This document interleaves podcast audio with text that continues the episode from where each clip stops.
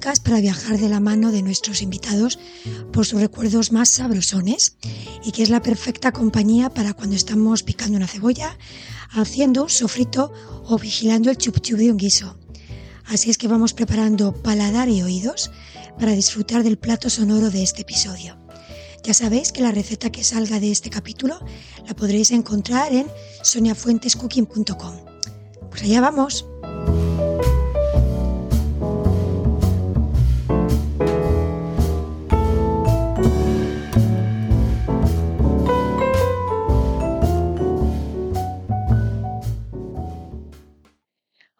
Hoy en Foodpack tengo el placer de hablar con Antonella Ruggero Sansone.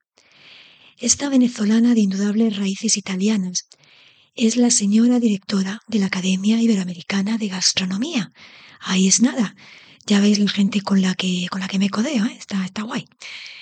Nela nació en Caracas y fue en su ciudad natal donde estudió periodismo. En el 2009 llegó a Madrid y aquí en Madrid nos conocimos al año siguiente cuando ambas nos preparábamos en la Universidad Complutense para obtener el título de experto en periodismo gastronómico y nutricional. Nela y yo compartimos junto a otros compañeros clases, trabajos, compartimos catas de vino, catas de cerveza, catas de café, de queso, de aceite, bueno, de verdad que entre bocado y bocado algo hacíamos, ¿eh? Algo currábamos y estudiábamos.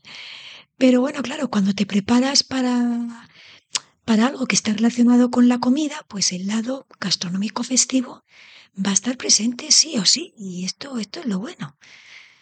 Si echo la vista atrás, recuerdo a una dicharachera jovencita, llena de energía, que llevaba siempre unos pendientes y unos collares a cual más chulo, y que estaba dispuesta a comerse el mundo. Hoy su vida profesional está unida a la comunicación y a la gastronomía y eso es lo que hace en la Academia Iberoamericana. Poner en marcha proyectos e ideas que den al patrimonio gastronómico iberoamericano el sitio que merece. Nela tiene un encantador acento venezolano y vamos a dejarnos llevar por su musicalidad para que nos cuente sus recuerdos más comestibles.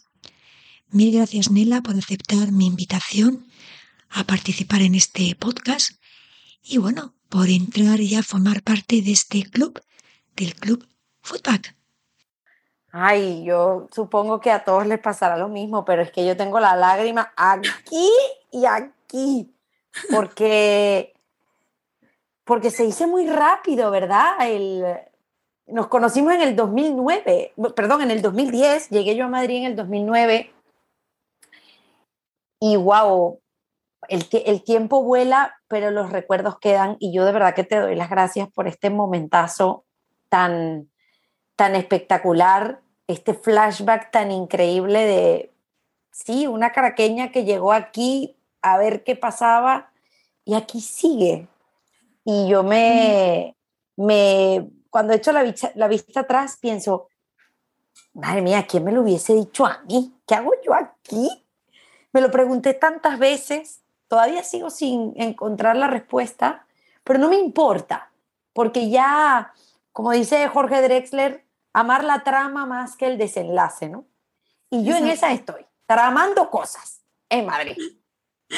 Pues me encanta, ¿no? La verdad es que, bueno, ya te digo, estas, estas introducciones que, que, yo escribo, las escribo, pues eso, desde el cariño, por eso toda la gente que está, que pasa por aquí, pues tiene una vinculación más o menos mayor conmigo, porque hay gente a la que conozco poco, evidentemente, pero que tienen un recuerdo en mí y es lo que, lo que hace que, bueno, pues yo escriba estas líneas para, para presentaros pues con todo, con, todo mi, con todo mi cariño. Gracias. Bueno, pues nada, Nela, vamos a empezar esta, esta entrevista, esta charla.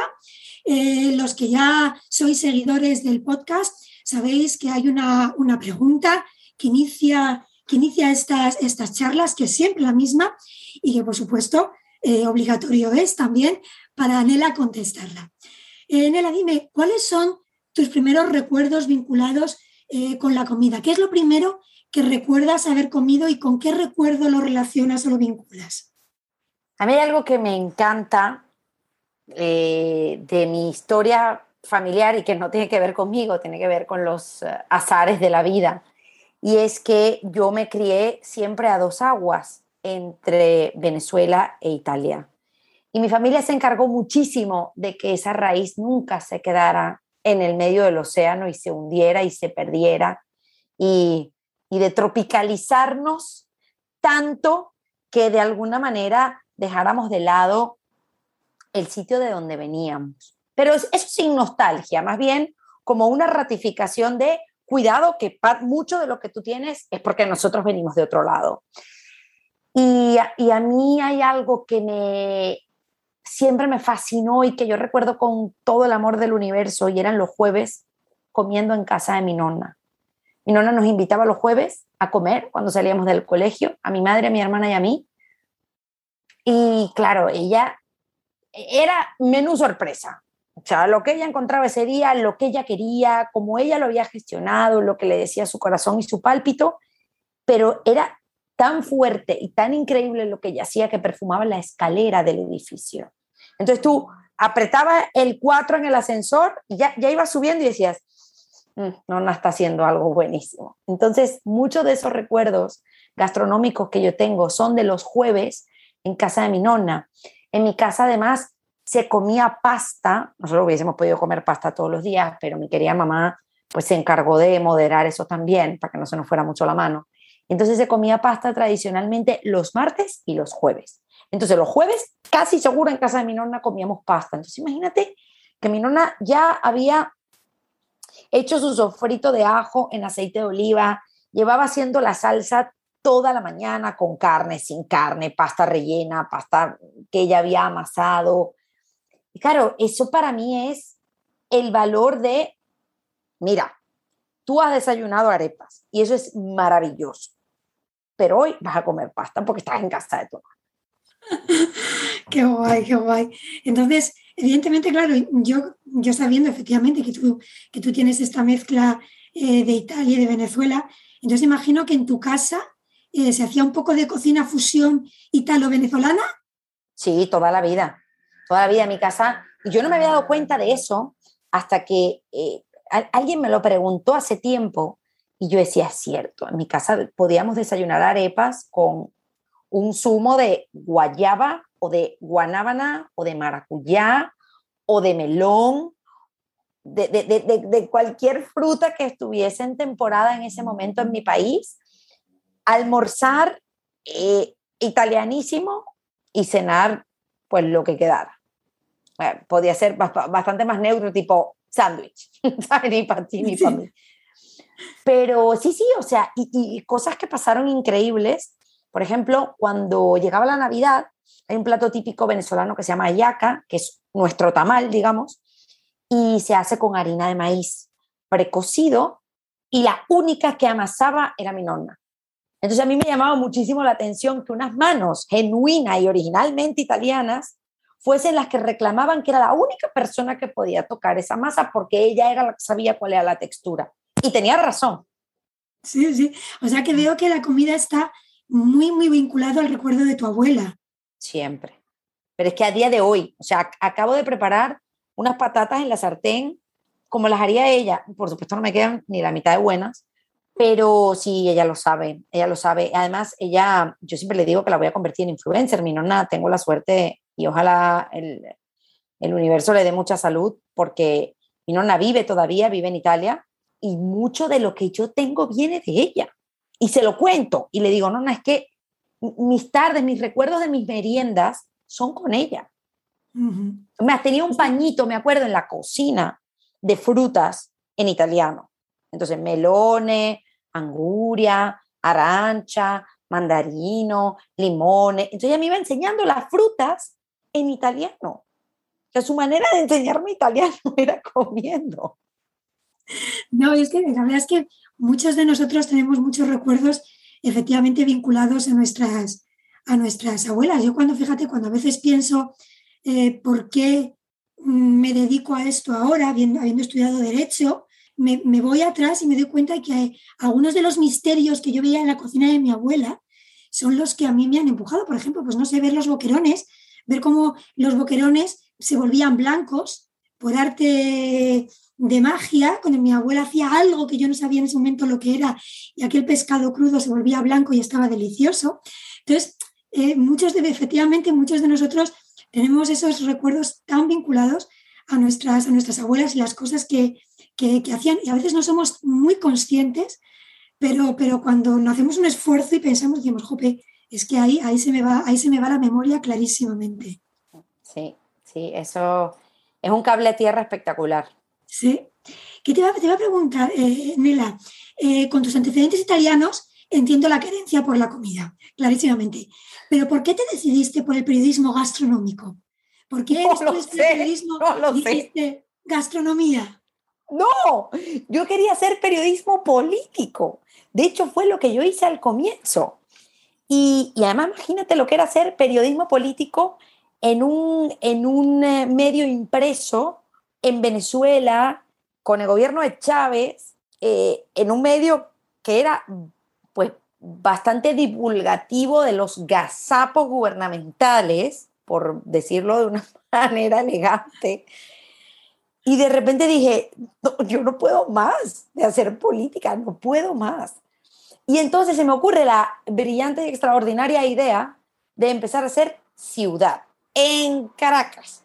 Entonces fue peor, porque había troneras, fosos, manifestaciones, incendios, derrumbes. Después empecé a hacer educación superior y entonces cubría, pues no, el típico tema de reabren las universidades o las prescripciones están listas ya. No, no, no, no. Era la universidad fulana no abre, la otra no tiene luz, la otra no existe, la otra defrauda a los alumnos. O sea, yo me metía en unos jardines, en unas piscinas de pirañas tremendas. Y bueno, después empecé a migrar y empecé a hacer cine y televisión. Y me encantaba. Entonces yo hacía vestuario, hacía producción. Yo estaba pues viviendo otra rama de la comunicación que yo no había explorado. Y de repente pues unas eh, amigas maestras de la vida iniciaron una revista y yo ahí cubría la sección de gastronomía que se llamaba Tentempié. Y en Tentempié lo que hacíamos era hablar de lugares gastronómicos de Caracas que habían caído en el olvido.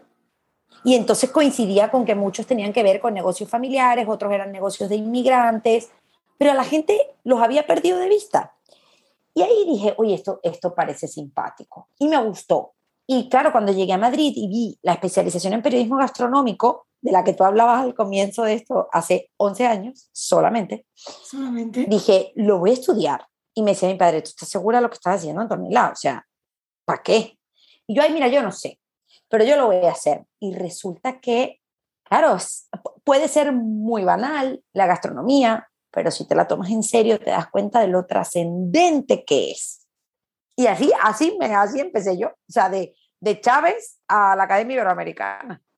yo creo que la, que la, la, la, gastronomía, vamos, no es como dices que puede parecer, pero efectivamente no es banal en absoluto. De hecho, yo estoy convencida que la, la sociedad se empezó a desarrollar a partir de la, de la cocina, cuando nuestros padres eh, o mi madres de hace miles de años empezaron a cocinar y empezaron a reunirse alrededor del fuego, pues ahí se crea la sociedad y se crea la cultura, claramente. Entonces es, es, evidente que, que, fíjate, yo pienso incluso que, que el valor mm, cultural de la, de la comida incluso a veces puede superar a su valor nutricional, porque realmente es, es, eh, pues eso, es algo que está ahí, no nos damos cuenta, pero que da forma a las sociedades y da forma a la cultura, sin duda alguna. Y desde hecho, vamos, pues eso, nuestros, nuestros ancestros eh, empezaron a, yo creo, a ser más humanos desde el momento que se sentaron en torno a esa hoguera y empezaron a cocinar y a compartir ratos eh, cocinando y comiendo. Así es que yo creo que de banal, no, nada. nada de nada. Em, quería preguntarte, Nela, ¿tú has, viajado mucho? Menos de lo que me gustaría, sobre todo en COVID times. No, quería preguntar, porque a veces, a veces eh, pregunto a mis, a mis invitados eh, dónde han comido el plato que más les ha impactado. Eh, dónde, que, ha sido, pues eso, dónde, dónde estaban. oye, que puede ser aquí decir, mm, en, el Alcorcón, ¿eh? que, me, que me da lo mismo, pero quiero decir, ¿dónde has comido aquello que te ha, que te, ha, que, que te ha impactado, que realmente se ha quedado grabado en tu memoria a fuego? Pues yo he comido, yo realmente como todo, pruebo todo, pero no todo me gusta. Que, bueno, yo entiendo que eso es parte de la, de la curiosidad inoculada del, periodismo, ¿no? ¿Qué he comido que me ha marcado la vida? Por ejemplo, una vez fui a cubrir un reportaje para hacer una crónica de la mozzarella de búfala, porque mi familia está en la zona de producción y me fui muy temprano. Y ver el proceso, mira, te lo estoy contando y me da escalofríos. Ver el proceso, ver las manos de dos señores que cogen ese trozo de queso amorfo y hacen la bolita y la rompen y por eso tiene una cicatriz y entender cómo se hace y el valor de lo fresco fue impresionante. Comí insectos en México. Entendí, México a mí me marcó la vida. A mí me pareció un país absolutamente increíble, espectacular y creo que tiene tanto que contar que es inabarcable. Y a mí me gusta mucho la simplicidad de las cosas, sin ánimos de, de, caramba, de parecer arrogante ni mucho menos. O sea, voy a cenar hoy a un restaurante con estrella Michelin y me entusiasma. Pero si me preguntas, me acuerdo de los tacos de canasta que me comí en la Ciudad de México, de un señor que venía en bicicleta. Me contaron además el entramado de tacos que hace la, la persona, los va tejiendo dentro de la cesta para que no se enfríen y yo me los comía en un murito y creo que me comería más veces los tacos de canasta que el restaurante con estrella Mira, en Cuba las frituras de malanga, pero además una fritura de malanga que me comí en un sitio muy concreto al lado del Meliaco, iba con una conversación, porque además no es solo lo que te comes, sino lo que te cuentan, el recuerdo, el momento, la vivencia, la compañía, que termina de alguna manera de, redondear. O sea, yo sé que está muy manido el concepto experiencia, pero es que yo no sé qué quede más allá de la experiencia. Yo creo que sin duda queda el recuerdo. Y, y ese recuerdo imborrable no es solo tuyo. Viene también aderezado con todo lo que la gente te va contando y todo lo que la gente te suma. Me debo un viaje a la Amazonía que iba a hacer y llegó el coronavirus pero lo que más me gusta es, es el, poder entender qué es lo que me estoy comiendo y quién está detrás de lo que me estoy comiendo y por qué. Efectivamente, eso es lo, eso es lo guay, interesante. Mira, eh, Nela, aprovechando que eres, que eres eh, de Venezuela, que eres caraqueña, dime, eh, bueno, es verdad que cada vez ahora los españoles pues van conociendo un poquito más las, las gastronomías de otros países, ¿no? Igual que, que en otros países, pues también se conoce un poco más la gastronomía española, aparte de la paella y las cosas así más obvias, ¿no? Pues se va conociendo un poquito más.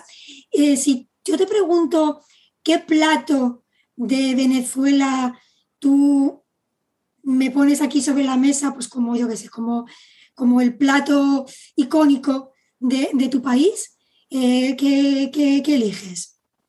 Eh, a ver, te podría decir arepas y tequeños, pero bueno, eso te los puedes comer en Madrid tranquilamente y son riquísimos. Que además celebro mucho ¿eh? la presencia, digamos, celebro y, y, me duele que ya seamos tantos venezolanos en España por, por, por las razones que imaginaremos.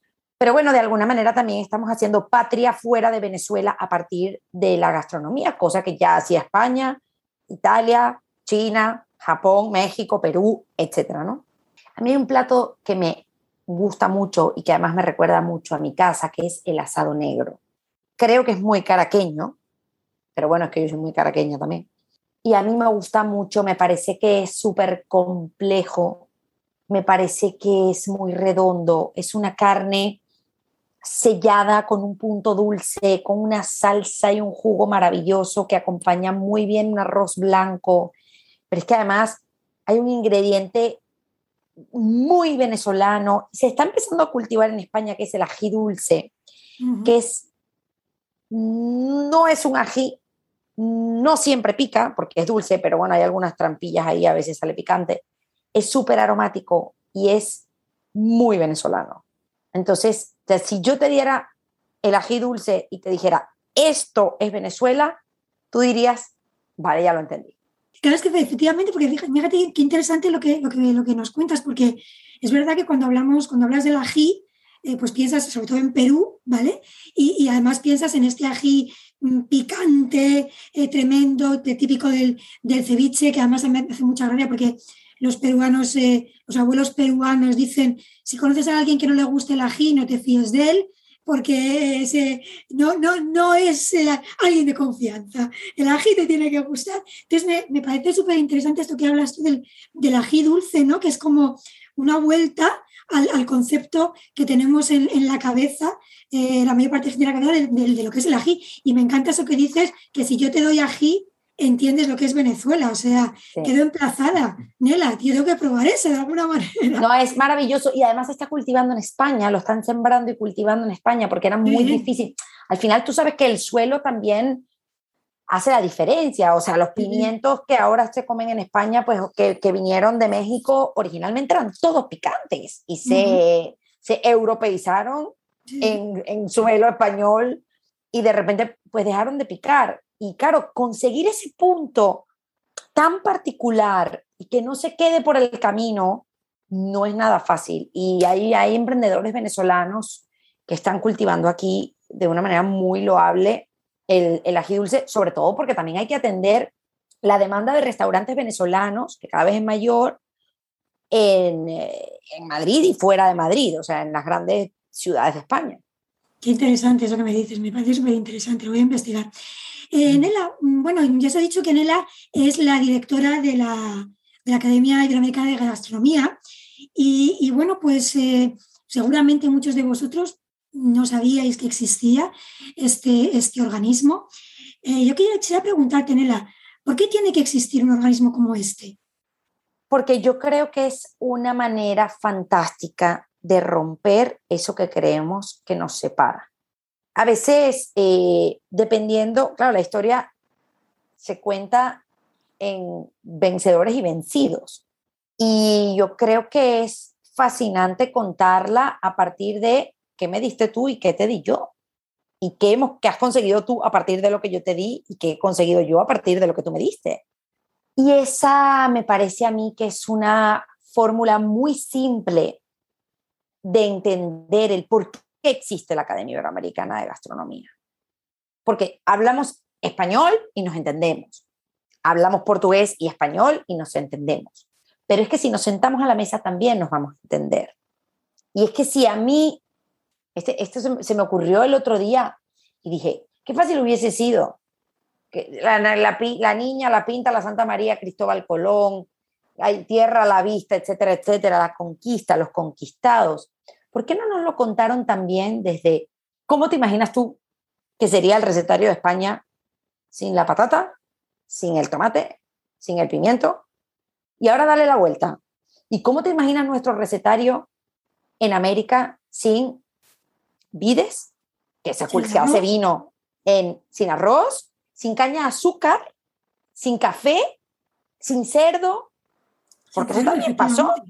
Y de repente dices, ¿y de verdad no vamos a seguir empeñando en contar eh, que, que, si yo soy mejor, que si a mí me va mejor, que si mi gobierno no sé cuánto, que si mi política tal? ¿De verdad?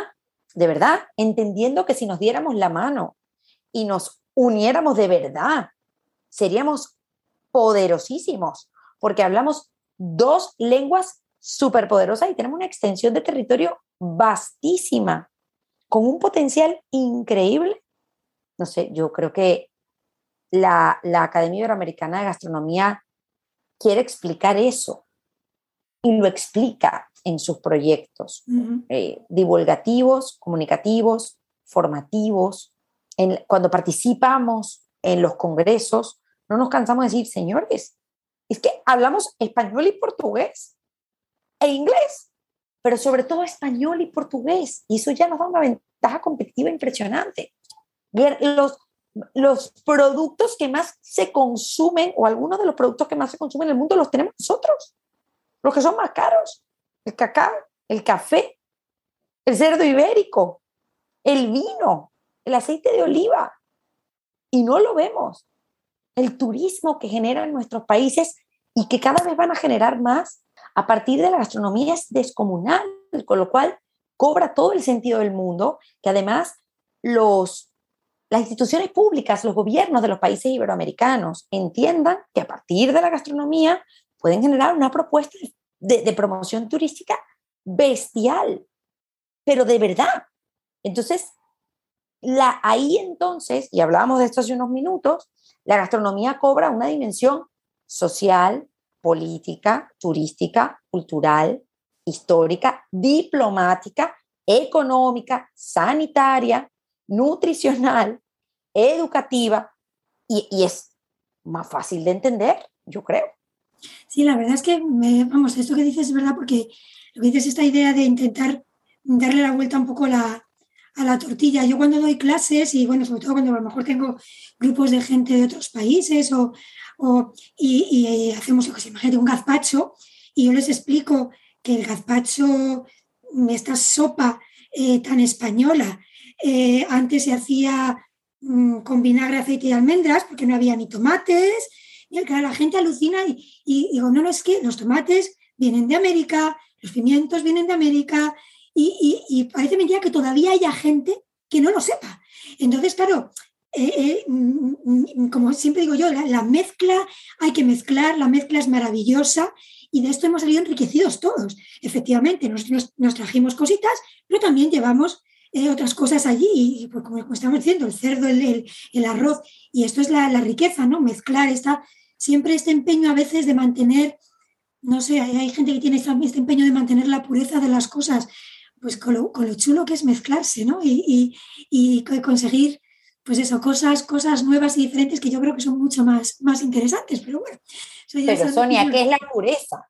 ¿Qué es la pureza? que aquí estamos hablando de una, persona que nació en Venezuela, de familia italiana, con una madrileña, eh, casada con un inglés, con unas hijas que son medio británicas, medio españolas. Efectivamente, pero es que hay gente que se empeña en, en buscar como y yo no lo entiendo, no lo entiendo porque vivimos en un mundo global donde la mezcla y, el intercambio es lo, más, más chulo. O sea que, bueno, Nela, estamos ya terminando. Eh, te parecerá increíble, pero ya llevamos ya casi media horita. Entonces, eh, bueno, te voy a hacer un par de preguntas más. Eh, una, una que a mí me gusta mucho hacer porque la gente me sorprende con las respuestas y de hecho siempre que la, que la hago siempre me, cada uno me dice una cosa distinta y, digo, mira qué cosa más, más chula. Cuando, cuando estás ante un plato de comida, un buen plato de comida, ¿qué sentido crees que se te activa más? Cuando después pasa el tiempo y recuerdas eso que has comido, ¿qué es lo que se te viene? ¿La imagen, el sabor, el olor? Em, no sé, el, sonido, el ruido que tenías alrededor, eh, o, creo que hacía el propio plato, porque hay veces que, que la comida suena, y yo siempre digo a mis alumnos, digo, presta mucha atención porque la comida suena. Entonces eh, hay que poner a veces el oído interno en marcha para escucharlo. ¿Cuál, qué, crees que es ese, sentido que un poco predomina eh, sobre los demás? Yo creo que la curiosidad, no es un sentido concreto, sino la curiosidad. El saber qué es eso, porque lo primero que preguntas es, ¿pero esto qué es? ¿Cómo se hizo? ¿Y por qué huele así? ¿Y qué le ¿Pero qué le echaste? Porque esto huele como a comino. ¿Y por qué se sirve caliente? ¿Me lo, me lo, como caliente me lo como frío? ¿Esto, esto va con cuchara? Con, ¿Cómo me lo como? Y definitivamente eso se transforma después, se, se, se paquetiza y se transforma en un recuerdo que tú guardas en tu cajita, para bien o para mal, ¿eh? Para decir, Dios mío, por favor, qué cosa tan horrible, no quiero nunca más. Como la primera vez que yo comí ostras, nos invitaron a una cata de ostras y de champán y yo no como ostras, pero yo lo descubrí ese día. Entonces, eh, ya yo sé que saben, las he probado muchas veces. Yo no sabía ni cómo se abría una ostra, no sabía que había que hacer palanca para, para abrirla, que te tenías que poner un guante eh, metálico para, para, protegerte, eh, que te la medio despegan y la tienes que succionar y aquello es como la explosión, tengo, tengo eso en mi cabeza. O sea, lo, primero es entender qué conlleva eso que me voy a comer. La curiosidad, yo creo. Bueno, Nela, la última pregunta que cierra, que cierra todas estas charlas que mantengo con, mis invitados y mis invitadas. Eh, ahora mismo son las 7 menos 20, estamos en septiembre, principio de septiembre, todavía hace calor en Madrid y, bueno, hay, luz, hay una luz muy bonita hoy en Madrid y estamos en esta hora, pues un poco ya entre, ya pasada un poco la merienda y ya cerca de la, de la cena. Eh, Nela, ¿qué te zamparías ahora mismo? ¿Qué es eso que te comerías en cualquier momento, sin importar hora, eh, día, ocasión, temporada? ¿Qué es lo que te zamparías ahora mismo? A, esta hora. Una, caña con, una caña con un pincho de tortilla, lo tengo clarísimo. Clarísimo, porque a mí la verdad es que yo tengo la suerte de haber incorporado a mi dieta con mucho amor, así como Madrid adoptó a mí, yo adopté la tortilla, la caña, gazpacho y el salmorejo en verano.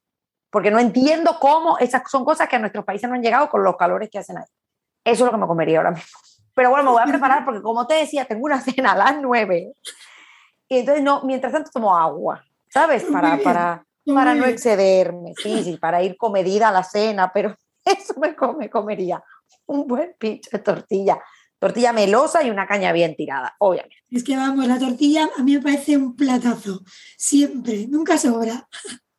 Bueno, Nela, pues muchísimas, muchísimas gracias por esta charla. Ha sido un placer verte después de tanto tiempo, tantos años. Nos seguimos en redes, pero bueno, siempre hacía tiempo que no hablábamos directamente. Y, bueno, pues nada, encantada de, haberte visto otra vez, de ver que sigues con la misma energía eh, que tenías cuando nos conocimos, que sigues con esos pendientes tan guays. Doy fe, eh, podcasters, que me ha recibido con unos pendientes chulísimos, acordes a, a lo que yo tenía en mi cabeza, que era Nela. Se está riendo ahora, no, no, de eso me está riendo. Sí, es que, me, da mucha risa que esa, pues bueno, chica, pues qué, buen recuerdo, vaya. Por lo menos no, hay que tipo tan antipática. No, no, no, a mí me encanta, porque oye, te quedas, evidentemente la gente pues te quedas con una imagen, ¿no? Y recuerdas, y, bueno, pues una persona, pues a lo mejor puede ser el pelo que tiene unos rizos maravillosos, o, bueno, pues yo te recuerdo a ti siempre, que yo más siempre te veía y decía, pero qué pendientes más chulos. Entonces, por eso te digo que, que me acuerdo de eso. Muchísimas gracias, Nela. Bendito curso de periodismo gastronómico de la Universidad Complutense de Madrid que nos juntó hace 11 años. Espero que podamos encontrarnos algún día físicamente, ¿vale? Quedamos emplazadas a tomarnos, mira, pues un pinche de tortilla y una caña eh, una tarde de estas, ¿vale? Oh, divino, divino, cuenta conmigo. Y gracias otra vez por la invitación. Y mándame, mándame esa introducción, porque esa, cuando esté triste la voy a leer y voy a decir, oye, qué bonito este recuerdo que tiene Sonia de mí. Muchísimas gracias, Nela. Un besito muy, muy fuerte. A ti, un beso y gracias por escuchar. Y cuando ya sabes, aquí estoy, ¿eh? con mi acento venezolano y mi ganas de comerme la tortilla y la birra. Hasta luego. Bueno, pues después de esta charla con Nela, nos toca desvelar cuál es la receta que va a ilustrar este episodio de Foodback. Y la verdad es que Nela es venezolana, podía haber tirado por ahí, pero no.